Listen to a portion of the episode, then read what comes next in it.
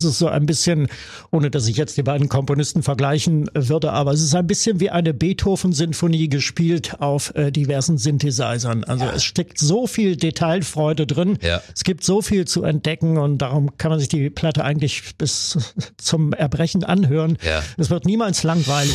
Tausend und eine Musikgeschichte. Musikgeschichte. Heute aus dem Jahr 1978.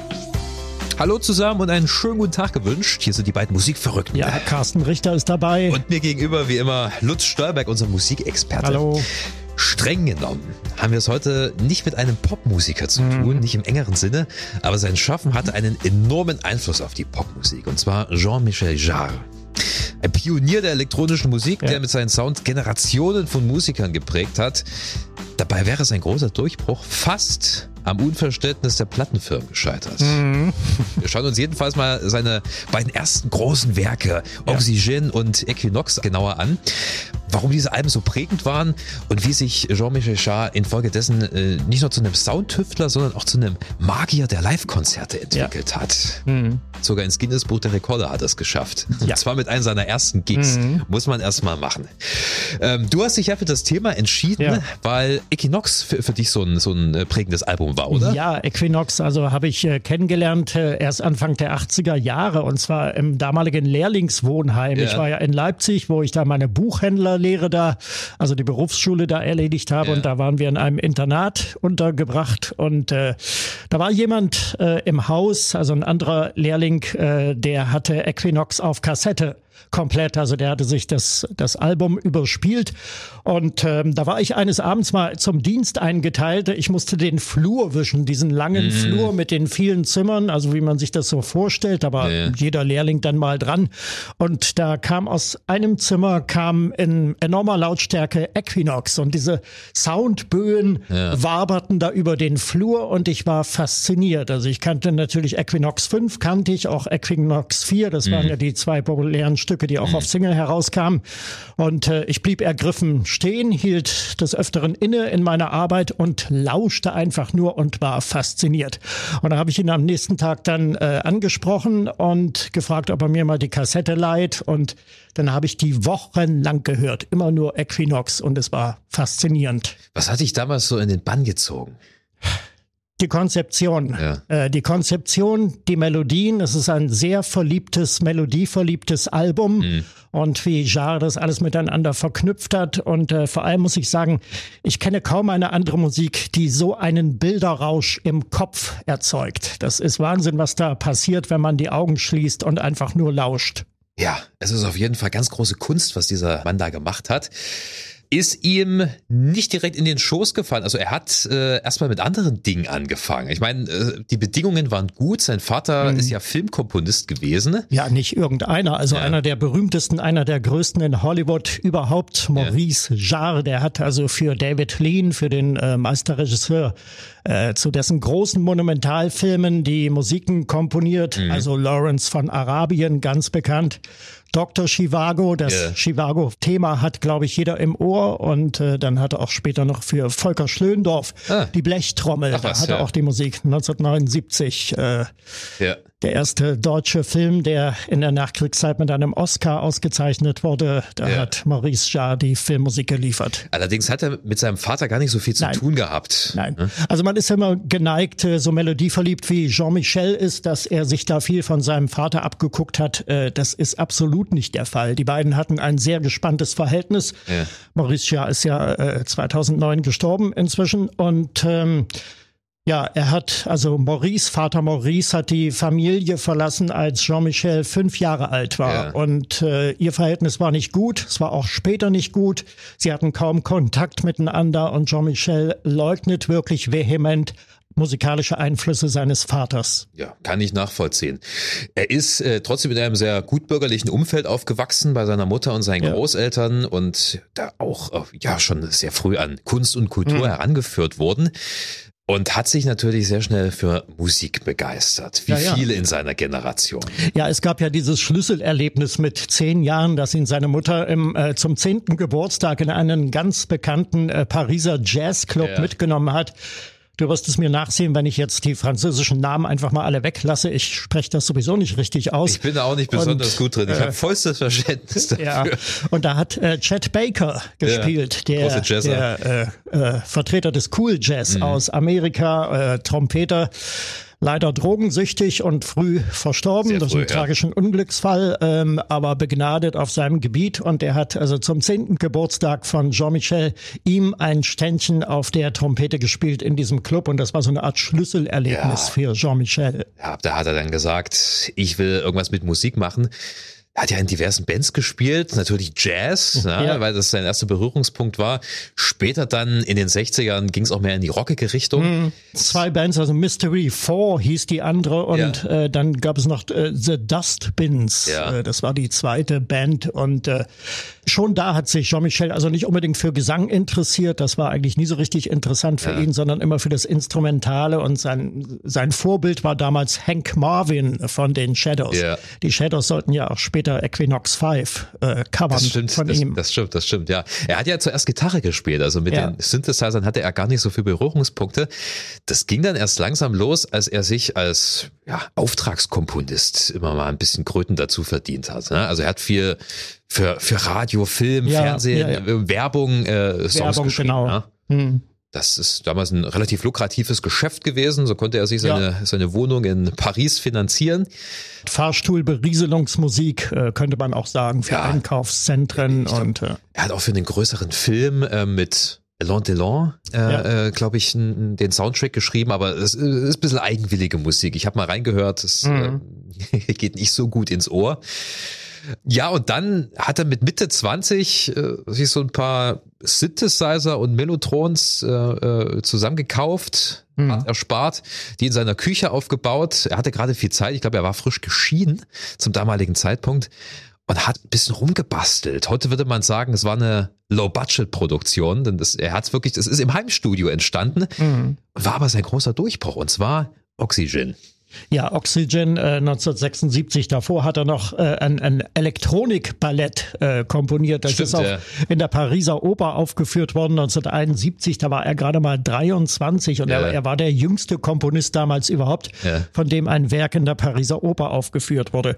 Ja, und dann hat er sich langsam vorangearbeitet und dann ist 1976 dann ähm, Oxygen äh, entstanden unter dem Einfluss der Musik konkret heißt das. Das war also eine Richtung in der impressionistische Richtung, könnte man sagen, in der Frühes französischen 20. Musik. 20. Jahrhundert, von, Eric von, Satie. Ne? Ja, Eric Satie, Pierre Schäffer ja. hieß äh, sein großes Vorbild. Das war auch so eine Art Mentor genau. für ihn. Äh, kann man sich übrigens anhören bei, bei Spotify in den einschlägigen Streaming-Diensten. Da gibt's Musik von Pierre Schäffer. Ja. Und das ist hochinteressant. Das ist hochinteressant. Ja, es war ja so eine Verbindung zwischen Musik und ja. Geräuschen. Das ist ja eigentlich das, was die Musik konkret genau, auszeichnet. Geräuschen. Es wurde sehr viel mit Loops gearbeitet, ja. also mit Bandschleifen, mit, mit Realtönen und ähm, Konzept der Musik war eigentlich der Musik konkret ähm, den Komponisten als Person in den Hintergrund zu stellen. Ja. Und es ging eigentlich nur darum, Eindrücke zu vermitteln, also Musik als Geräusch, sagen ja. wir mal, aber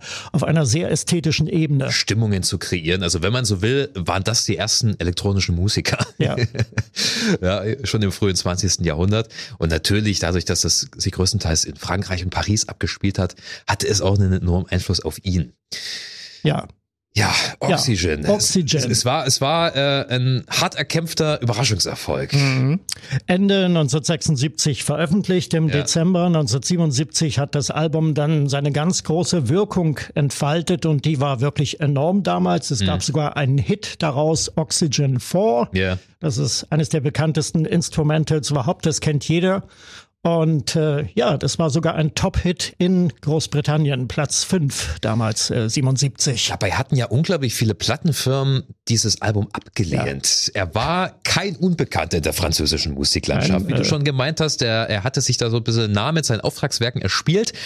Trotzdem wurde es abgelehnt, weil es hat damals nicht in den Zeitgeist gepasst. Mitte der 70er nicht. wollte man Gitarrenmusik ja. mit Schlagzeug, schön Gesang. Mhm. Das hatte das alles nicht. Das ja. war einfach elektronische ja, Musik also, mit sehr wenig Beat. Genau, also diverse Plattenfirmen haben sich erstmal daran gestört, dass da keiner singt und ähm, dass es nicht tanzbar ist und dass es rauscht. Ja. Äh, äh, man hat ja sehr oft so dieses sogenannte weiße Rauschen, äh, White Noise äh, bei Jean-Michel Jarre als Stilmittel und äh, da haben die gedacht, da ist irgendwas mit der Aufnahme nicht in Ordnung. Da ist bei der, Demos, bei der Demo irgendwas äh, schiefgelaufen.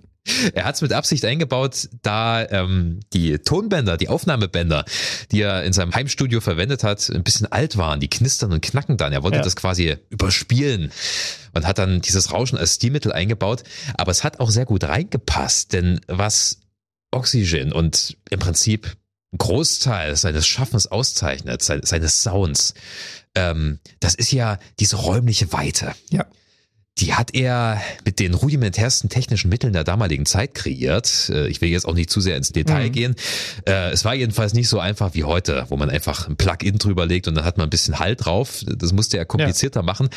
Ähm, jedenfalls war das schon sehr, sehr beeindruckend. Das gab es zur damaligen Zeit noch nicht sehr oft. Diese wirklich, ja, epischen, bombastischen mhm. Sounds, diese Klangteppiche, diese, diese verspielten Synthesizer-Melodien. Ja. Ähm, er hat das schon alles wirklich sehr, sehr geschickt und gut arrangiert. Mhm als äh, Oxygen 4 damals rausgekommen ist. Das ja. war wirklich eine Initialzündung. Äh, das Ding ist rauf und runter gespielt worden im Radio und vor allem es wurde im Fernsehen verwendet. Andauernd ja. bei ja, Dokumentationen als Unterlegmusik. Es gab sogar eine Tatortfolge damals mit äh, Nicole Hesters, die mhm. hat die Kommissarin gespielt und da wurde Oxygen 4 als, also während des Films als Leitmotiv verwendet. Ja, und ich wusste damals natürlich noch nichts von Jean-Michel Jarre, mhm. sondern meine meine ältere Schwester und ich, wir mutmaßten, es wäre was Neues von Pink Floyd. Yeah. Weil Oxygen 4, also rein klangtechnisch ein bisschen an Shine on Your Crazy Diamond Part 1 erinnert. Yeah. Es ist natürlich weitaus temporeicher yeah. und ähm, ja, dynamischer, äh, aber so rein klangtechnisch hätte man das durchaus denken können. Ja, wie ich schon meinte, eigentlich war äh, State of the Art damals Rockmusik. Klar gab es schon elektronische Experimente, das hat Jean-Michel Jarre auch nicht erfunden, aber er hat es schon auf ein neues Level gehoben und auf eine geschickte Art und Weise eben auch massentauglich gemacht. Ja. Auf einmal haben sich nämlich sehr, sehr viele Bands für Synthesizer interessiert. Ich meine, äh, New Wave stand da ja auch schon in den Startlöchern mhm. und die ersten Synthie-Pop-Bands haben da experimentiert. Ja. Kraftwerk, ja da hat sich schon sehr viel abgespielt und sehr, sehr viel Einfluss aufgeübt, also vor allem eben auf die 80er Jahre Musik. Ähm, wenn wir nochmal über das Album reden, ähm, Oxygen 4 ist natürlich das bekannteste Stück. Ja. Ich finde aber auch den Part 5 sehr, sehr gut. Der ist total abwechslungsreich. Das geht ja los wie so ein mhm. Kirchenchoral und steigert sich dann in so einen schönen, schon fast funky Instrumentalteil. Ja. Höre ich auch sehr gern, muss ich sagen.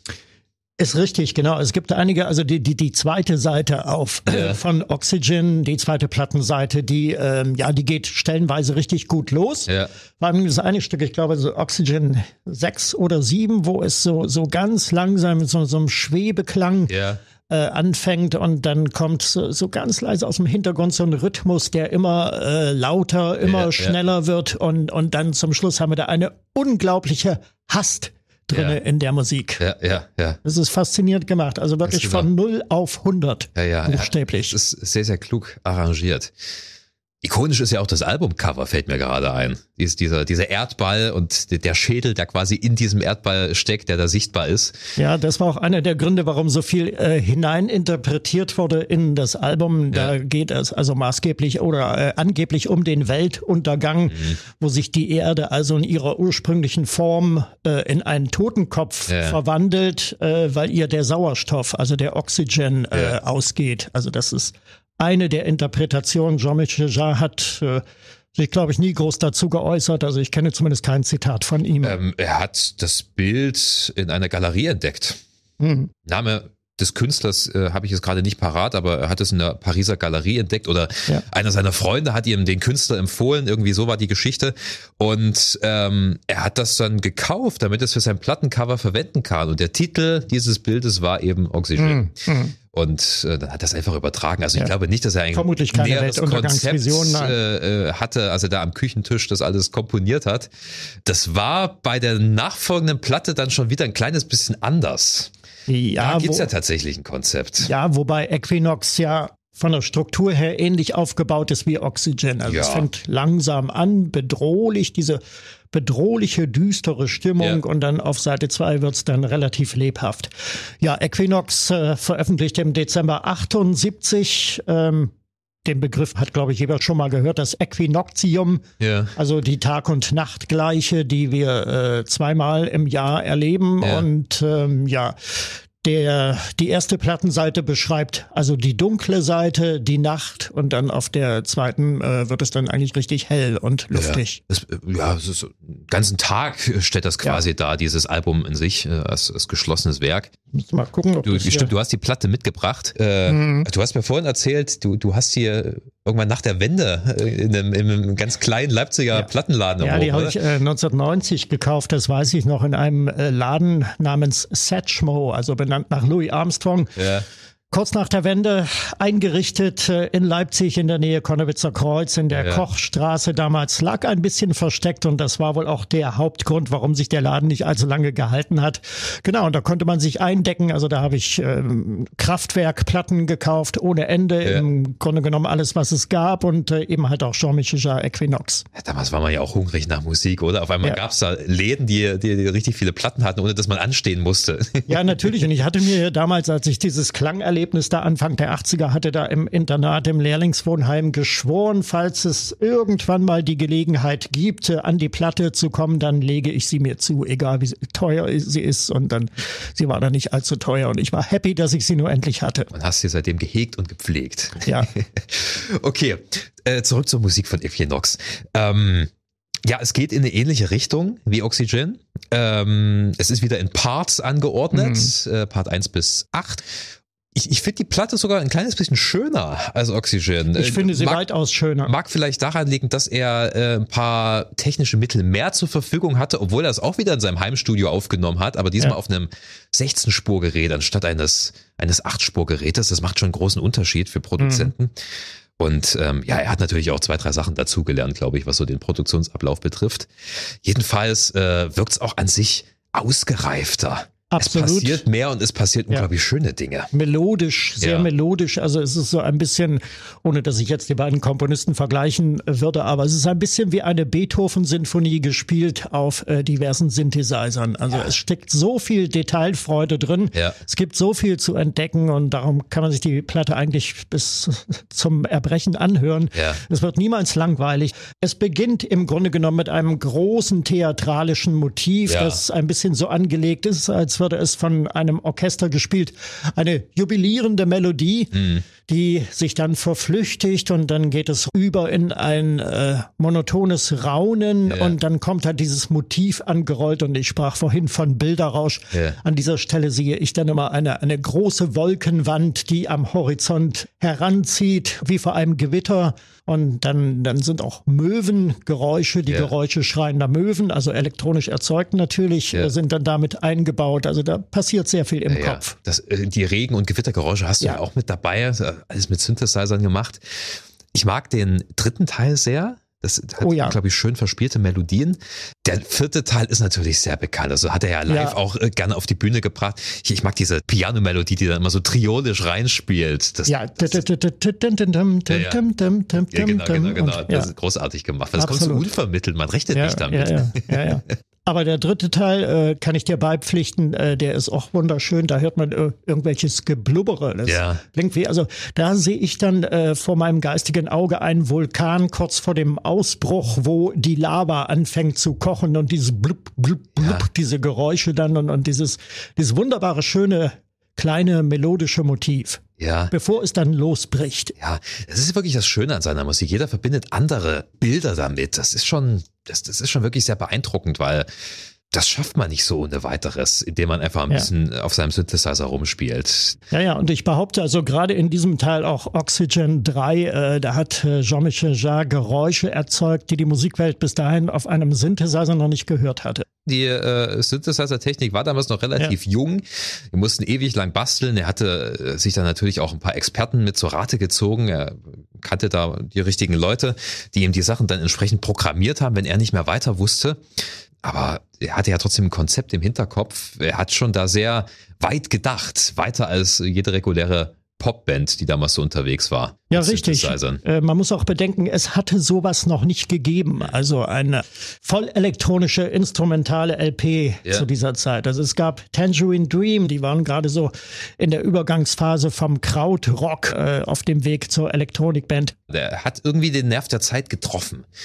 Und äh, das hat sich ja dann so richtig entladen Ende der 70er, als er endlich mal die Gelegenheit wahrgenommen hat, ein Live-Konzert zu spielen. Ja, das ist richtig. Das war am äh, französischen Nationalfeiertag, also am 14. Juli 1979 ja. auf dem Place de la Concorde, das berühmte Konzert. Eine Million Zuschauer. Das war ein Gratiskonzert. Damals da. Ja. Wurde live im Fernsehen übertragen, im französischen ja. Fernsehen. Man kann sich das angucken auf YouTube, die Übertragung. Also richtig so mit aus dem Studio und dann schalte und jetzt schalten wir auf den Platz und was passiert augenblicklich und dann wurde das äh, Konzert übertragen und es ist äh, beeindruckend. Gut, man weiß natürlich nicht, wie viel da nun wirklich live gewesen ist und äh, wie viel nicht, aber das ist auch gar nicht so wichtig. Es geht um den Klang, um das Erlebnis und es geht auch um Jean-Michel Jarre selbst, der eigentlich immer gewusst hat, wie er sich inszenieren muss. Also er war ja damals ein sehr gut aussehender junger Mann, ja. der durchaus tauglich war für Plattencover und der das auch bei Live-Konzerten auszunutzen äh, wusste. Also gerade dieses Konzert, das zeigt ihn so als, als hektisches Genie, der mit leicht entrücktem Blick, also zwischen seinen Musikinstrumenten hin und her hastet ja. und dann nun große Kunst entfesselt und die Reaktion hervorrufen will.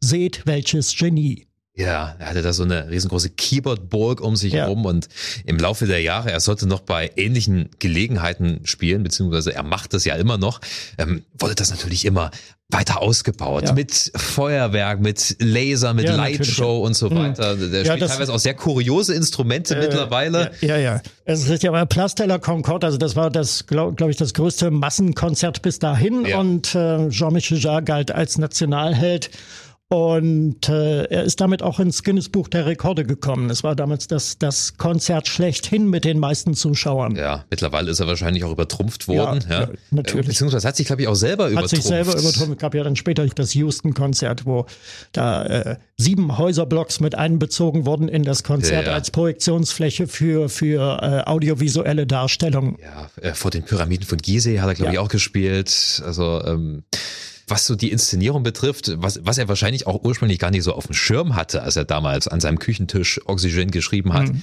das hat er perfektioniert. Er hatte natürlich dann auch die richtigen Leute. Ich meine, er hat sich in den Kunstkreisen bewegt und kannte dann natürlich auch die entsprechenden Regisseure, die dafür gesorgt haben, dass ja. er da glänzt und gut im Rampenlicht steht. Und ich meine, es ja. passt ja auch wunderbar zu seiner Musik. Natürlich. Diese Shows, die, die haben ja, da haben wir wieder so Verbindung zu Pink Floyd, würde ich sagen, die ja ähnlich monumental auf der Bühne aufgetreten sind wenn auch nicht ganz so personenzentriert, aber gerade was so Lightshow betrifft und Projektion und so weiter, äh, ist schon durchaus vergleichbar. Ja. Ja, er wurde ein Star, das kann man sagen. Ja. Das würde man bei dieser Art von äh, Musik zunächst gar nicht vermuten. Ja. Ähm, er hat sich selber zum Star gemacht, glaube ich. Er hat da sehr mitgeholfen an dem Image und äh, natürlich aber eine Einzelperson. Es war also keine Band, also so wie Tangerine Dream, sondern eben einer, der das alles alleine gemacht hat. Ja, er hat sich auch immer sehr an den aktuellen technischen Standards orientiert bis heute. Äh, ja. tüftelt er da äh, mit Hilfe neuester Technik irgendwelche Sachen aus. Wir können ja mal noch kurz umreißen, wie es dann danach weiterging. Ich will gar nicht so sehr drauf eingehen, mhm. weil das würden wir nicht schaffen. Der veröffentlicht ja wirklich ständig irgendwie neue ja, Musik, neue ja, es, äh, es äh, kam dann 1979 noch Le Champ Magnétique, also Magnetic Fields und äh, das würde ich auch noch so, also das ist für mich so der Dreierzyklus eigentlich, der die Faszination von Jean-Michel Jarre ausmacht, also Oxygen, Equinox und äh, Le Champ Magnétique und, und klassischen Alben. Ja. Und Und äh, man muss ihm zugute halten, dass er ähm, sich nicht auf der Stelle bewegt hat und dass er äh, sich nicht permanent wiederholt hat. Es gab zwar später noch äh, zwei Fortsetzungen von Oxygen, ähm, mit denen kann ich auch nicht mehr allzu viel anfangen. Ja. Äh, aber man muss ihm zugute halten, er hat wirklich sehr viel versucht. Ja, es wurde ihm dann immer mal vorgeworfen, dass er zu gefällig wird, mhm. dass ihm die kreativen Ideen ausgehen, beziehungsweise in den 80ern hat er wohl auch sehr poppige Versuche ja, ja. unternommen. Ja, also, ich meine, wer hat das nicht in den 80ern? 84 Zuluk, das war dieses Experimentalalbum, mit äh, wo er mit Stimme. Sprachfetzen, Sprachfetzen gearbeitet hat, also mit, mit äh, menschlichen Stimmen und mit Fetzen aus 20 verschiedenen Sprachen. Mhm. Ähm, da wurde damals sehr viel hineingedeutet. Es wäre eine internationale Friedensbotschaft, yeah. aber so war das eigentlich nicht gemeint. Also es ging wirklich die Sprache als, als Effekt, als äh, Instrument eingesetzt. Also gesampelt übrigens, gesampelt. Letzten Endes ist es ein Künstler, der einfach verschiedene Sachen ausprobiert. Und dem ist er treu geblieben mit mittlerweile ja auch, ich weiß gar nicht, wie alt er ist, äh, über 70 auf jeden Fall. Er ne? ist äh, 75, äh, ah. 23. August 1948 ist das Geburtsdatum. Ja. ja. Ist auf jeden Fall ein spannender Künstler. Wie gesagt, wir können jetzt nicht seine ganze Karriere abdecken, das Nein. würde den Rahmen komplett sprengen. Über 30 Alben bis heute rausgebracht, äh, ja. das kann man unmöglich alles abarbeiten. Ich empfehle wirklich, sich die frühen Werke anzuhören, die fassen sehr gut zusammen, was die Faszination von Jean-Michel Jarre ja. ausmacht. Dürfte ich dir noch eine Technik technische Frage stellen. Gerne. Ähm, Könntest du äh, beantworten, auf, auf was für Instrumenten Equinox entstanden ist, welche Art von Synthesizer damals so populär war in Künstlerkreisen? Er hat mehrere Synthesizer benutzt, äh, verschiedene Modelle, zum Beispiel aus dem Hause IMS. Das war eine sehr populäre ähm, Synthesizer-Firma aus, aus London, glaube ich. Ähm, der VCS 3 und der Synthi AKS, das waren einer der ersten tragbaren Synthesizer. Also die waren ein bisschen handlicher, die wurden äh, ich glaube, Ende der 60er, Anfang der 70er hergestellt. Die hat er auf jeden Fall auf dem Album verwendet. Genauso aber auch den ARP 2600. Äh, das ist ein etwas klobigeres Ding, aber bis heute zählt es zu den Klassikern. Ich glaube, das wurde auch immer mal wieder neu aufgelegt, obwohl es die eigentliche Firma gar nicht mehr gibt. Und ich glaube, äh, auch eine Drum Machine aus dem Hause Korek, wenn mich nicht alles täuscht. Ja, es, waren sicherlich noch mehr Geräte, aber das waren so die populärsten. Also ähm, ich glaube, das waren äh, ziemlich viele Gerätschaften, die er sich da zu Hause aufgebaut hat. Riesige Klopper zum Teil. Also ich stelle mir gerade so vor, so ein Bühnenbild von Tangerine Dream, wo die also zwischen ihren Synthesizer-Türmen oder ja. bei Emerson Lake and Palmer war das ja ähnlich, ja. auch äh, sagenhaft verschwinden da hier, hinter ihren Klangtürmen. Ja. Und äh, heute gibt es das ja alles nicht mehr. Ähm, bei Jean-Michel Jarre war das dann ähnlich. Ja, Mittlerweile ist das alles digital irgendwo im Laptop ja, eingespeist. Also platzsparender mittlerweile. Aber hat auch nicht mehr so den gleichen Reiz, weil ähm, diese Synthesizer, die haben ja, also die Oszillatoren zum Beispiel, die, die mussten ja erstmal warm laufen. Das ist ja mhm. auch total interessant. ne? Aber das, das prägt natürlich den Sound. Die digitalen Emulatoren, die können das schon ganz gut nachahmen, aber ja. ich, ich glaube, so ein Purist schwört trotzdem noch auf einen analogen Synthesizer. das ist eine Welt für sich, das ist mhm. total spannend. Ich bin da auch nur grob mal eingetaucht braucht, aber äh, wer da richtig drin aufgeht, der hat da riesengroße Freude dran, da wirst du nicht fertig. Ja. So viele tolle Modelle gibt's da. Ja. Und ich kann mir, kann mir vorstellen, dass Jean-Michel Jarre in seinem Studio da auch noch den ein oder anderen analogen Synthesizer rumstehen absolut, hat. Absolut, absolut. Das hat er später auspackt. auch gemacht. Es gibt da Filmaufnahmen auf YouTube, wo er das äh, demonstriert. Ja, mittlerweile hat er sich selbst als Avatar auch äh, erschaffen, der äh, bei seinen jüngsten Konzerten dann auch schon mal in Erscheinung tritt. Ja. Ich hoffe trotzdem, dass uns der Jean-Michel aus Fleisch und Blut noch lange äh, erhalten bleibt, aber äh, ähm, er war immer ein Mann, der mit der Zeit geht. Das muss man ihm wirklich attestieren. Genau, nicht rückwärtsgewandt, das kann man nicht sagen. Spannender Künstler. Hört euch einfach mal ähm, die ersten zwei oder drei Alben von ihm an, seine zwei, drei großen Werke von damals.